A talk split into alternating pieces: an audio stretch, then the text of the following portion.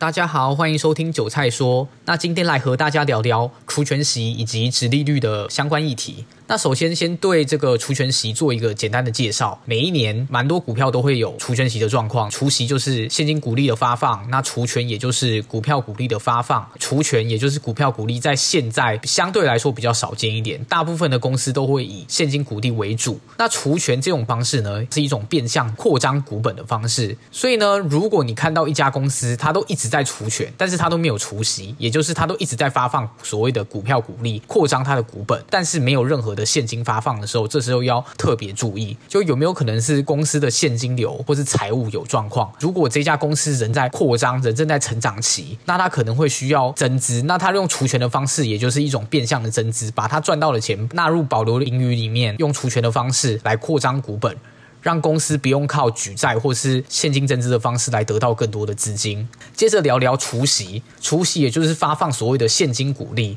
但是现金股利的一些小缺点呢，也就是假设你的现金股利单笔超过两万元，就会有所谓一点九一 percent 的二代健保补充的保费。那我举一个小例子，也就是我去年有领到了一笔六万七千多块的现金股利。那我这一笔收到这个股利发放通知书的时候，上面就写了补充保费。那我也就是被课了一点九一 percent，六万七千多块被课了一千两百八十四块的补充保费。另外呢，这个现金股利的部分还会在每一年需要。纳入这个所得税的税额，当然这个要看你的税率不同，也可以采取单一税率的分开计税。那先讲讲合并计税的方式。基本上，如果你适用的所得税税率是在三十 percent 以内，包含三十 percent 合并，也就是把你现金股利的这个部分加进去之后呢，也没有达到下一个集聚的状况下，都建议采取所谓的合并计税。每一人一年有八点五个 percent 上限八万的现金股利的可抵减税额，所以换算下来，也就是你每一年的现金股利的部分，只要少于九十四万，基本上都会有这个八点五 percent 的可抵减税额。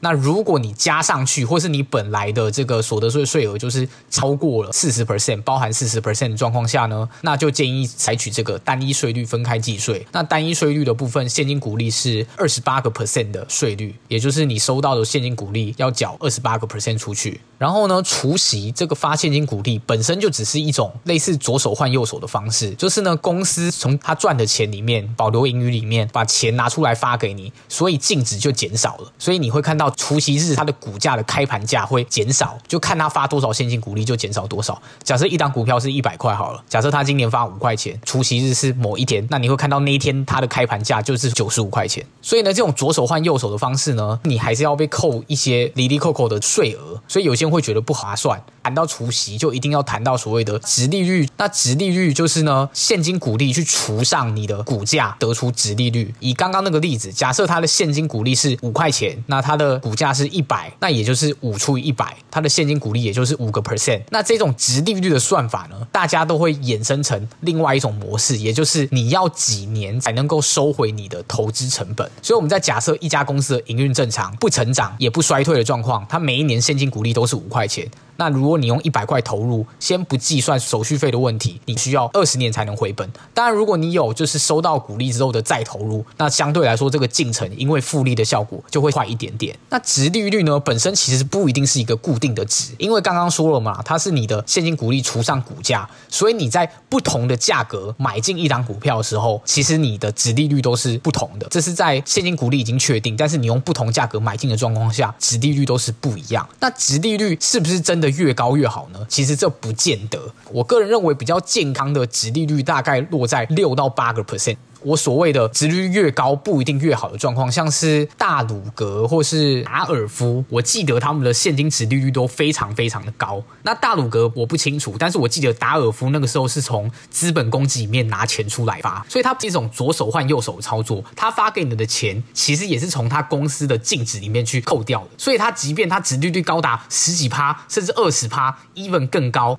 它都不是一个能够长久一直发放的方式，因为它发给你的钱其实就是从公司的净值里面就被扣掉，所以它就算今年殖利率很高是一个话题，但是它不可能每一年都从资本公积或是它保留云里面拿出那么多钱来发，因为它根本没赚那么多钱，所以这时候你就要参考公司的基本面、财务面去做一个判断。所以呢，在这样的状况下，不一定它殖利率很高就会有很多买盘愿意进去捧场，所以在这样领这个现金股利不太好、缺点很多的状况下，很多人会放弃除权息。那究竟除权息是不是有什么好处呢？那就来说说，刚刚说过了，殖利率的计算是根据股价去做计算的，所以呢，这档股票在除息之后，它的股价会直接减少，就会变便宜了。那这时候大家看到这个股价，在看到它以往的现金股利的时候呢，它换算出来值利率也会相对变高。我假设刚刚那个例子，一百块的股票发五块钱的现金股利，那它除息过后是九十五块，那这时候大家用过去的现金股利来推算它往后的殖利率的时候，就会变成五除以九十五，就更高了。所以在这样的状况下，就会吸引到一些买盘来进驻卡位。这家公司的营运如果健全，每一年都有一样水准的现金股利的话，它大概就有一个还不错的报酬率，每一年都有不错的报酬率。